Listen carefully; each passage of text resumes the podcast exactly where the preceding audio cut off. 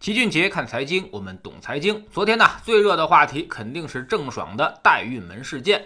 本来呢，娱乐圈那点破事儿，我们做投资的是不愿意说的，因为公正客观的态度本身呢就是投资的基本态度，所以不会偏向谁。这种破事儿肯定是一个巴掌拍不响的，双方都不是什么好鸟。别觉得男方他就是受害者，当时同意在美国代孕，又拿两个孩子出来当道具，还提供剪辑版的录音，说明这哥们儿也是早有预谋，肯定是最后利益没谈妥，然后扔出炸弹来玉石俱焚。至于女方方面，那么更是践踏了法律和道德的底线。如果只是代孕，这是虽然不合法的，但是呢，也不至于引发如此大的愤慨。代孕之后还弃养，上亿的豪宅住着，奢侈品代言接着，热门的综艺上着，您却说养不起两个孩子，这事儿着实伤害到了大家的感情。我们经常说，你可以不爱，但请不要伤害。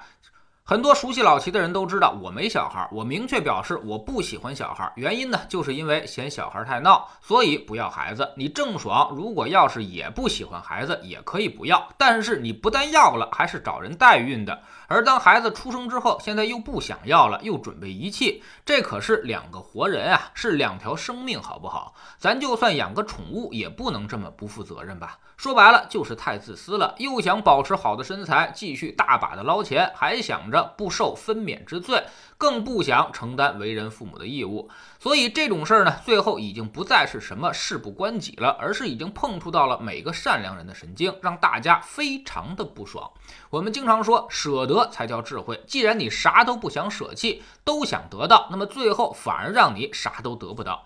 多家官媒已经发声，很可能会把郑爽列为劣迹艺人，这辈子估计就很难再翻身了。等待他的将是收入断流和巨额的商业赔偿。不。不光是品牌代言，还有几部没有播出的新剧。以前呢，代孕是个灰色地带，有的国家管，有的国家不管。比如美国，有的州就说不行，有的州呢就没说不行。而在东南亚一些国家更是猖獗，像什么印度、柬埔寨，简直就变成了富人生孩子的流水线和加工厂，而且已经有了二十年的历史。有的机构呢说，一年创造了价值就是二十亿美金。很多人都动起了歪脑筋。对于这个事儿呢，一开始大家也是比较宽容的。如果你真有这个需求，自己就是生不出来，又非常想要个自己的孩子，孩子其实呢，大家也是非常能够理解的。所以代孕这个事儿，它已经很多年很多年了，一直也没什么特别大的风波。即便后来大家都知道了，它已经产业化了，什么六十五万全包，八十五万可以选性别，九十五万呢还能要个龙凤胎，还有的公司甚至都准备上市了。这时候其实已经就觉得不太。对劲了，最不能容忍的地方就是把生孩子的女人当成了工具，把孩子当成了产品，都给出了明码标价。甚至在国内很多的妇产医院里面，也到处都能接到代孕的小广告。这几年媒体也没少曝光这种地下的代孕产业链，但哪次其实都没有这次事儿大。之所以这样，就是因为之前的代孕，大家都还是想要孩子的。换句话说，如果这次只是爆出郑爽美国代孕，她早早签字把两个孩子接到身边，像亲妈一样抚养，其实呢都不会引发这么大的动静。甚至那些吃瓜群众，可能还有不少人会站在郑爽的立场上。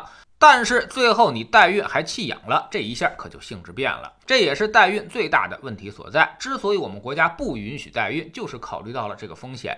你把人当成了工具，把孩子当成了产品，最后呢就是毫无感情。换句话说，代孕出来的孩子，父母对他的感情全部都建立在夫妻之间。一旦夫妻感情破裂，那么孩子就会像一件东西一样被丢弃。以前当妈的都会说这是我身上掉下来的肉，经过十月怀胎一朝分娩的幸福和痛苦。但是现在你能说什么呢？你付出的只是一个完全没有存在感的卵子而已，这能有什么感情基础？但孩子却是无辜的，也是无差别的生命。生命面前必须人人平等，不能因为他是代孕来的他就低人一等，任由你像东西一样处置他。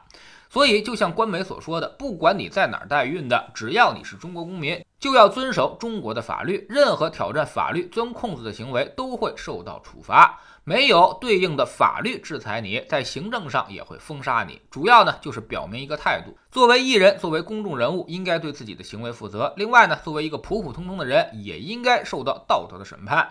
这个跟你有多少钱没关系，再有钱你也不能剥夺别人生存和生活的权利。在法律面前要人人平等，在生命和道德面前更是应该人人平等。咱们不能。要求艺人的道德有多么的高尚，我们也都知道，电视剧里那种傻白甜可都是演出来的。但至少你应该有最基本的素质。这几年明星艺人们吸毒、出轨、婚外情、包小三儿，这又代孕弃养，还是应了那句话：德不配位，必有灾祸。钱赚得太容易之后，就忘记自己姓什么了。有人说了，应该对艺人限薪，让科学家们多赚钱。其实这事儿没那么复杂，大家从我做起，都不看电视剧，都不刷明星八卦，天天去听科学家们讲课，自然他也就调过来了。那么你天天在娱乐新闻底下留言说要给科学家涨工资，这是不是很奇怪呢？我们也有过大学教授才是明星的时代，比如什么蔡元培、徐志摩、梁思成、辜鸿铭等等。后来呢，像什么陈景润、老舍、巴金、钱学森也都是能够上春晚的。那个年代的大学教授、科学家、作家才是社会的明星，他们的收入能在上海买得起老洋房，在北京买得起四合院。不知道啥时候开始，这知识就慢慢的变得不值钱了。明星们的收入甚至比上市公司还要高。那么你说问题出在哪儿呢？这事儿他又该赖谁呢？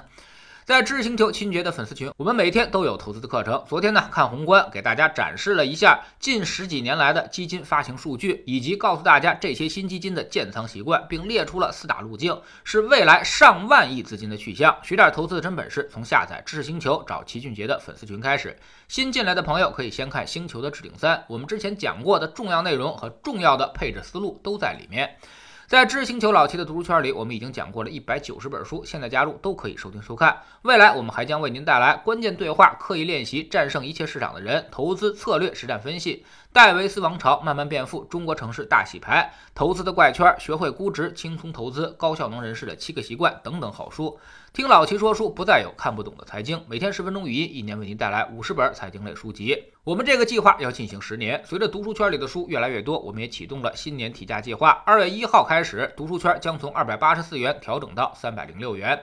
想要每天听老齐说书的朋友，可要抓紧最后的时间了。老用户依旧是一九九续费。读书圈里的书，您现在全都可以在星球读书圈的置顶二。找到快速链接，方便您收听收看。读书圈学习读万卷书，粉丝群实践行万里路，各自独立运营也单独付费，千万不要走错了。苹果用户请到老七的读书圈同名公众号里面扫描二维码加入，三天之内不满意全额退款，可以过来体验一下。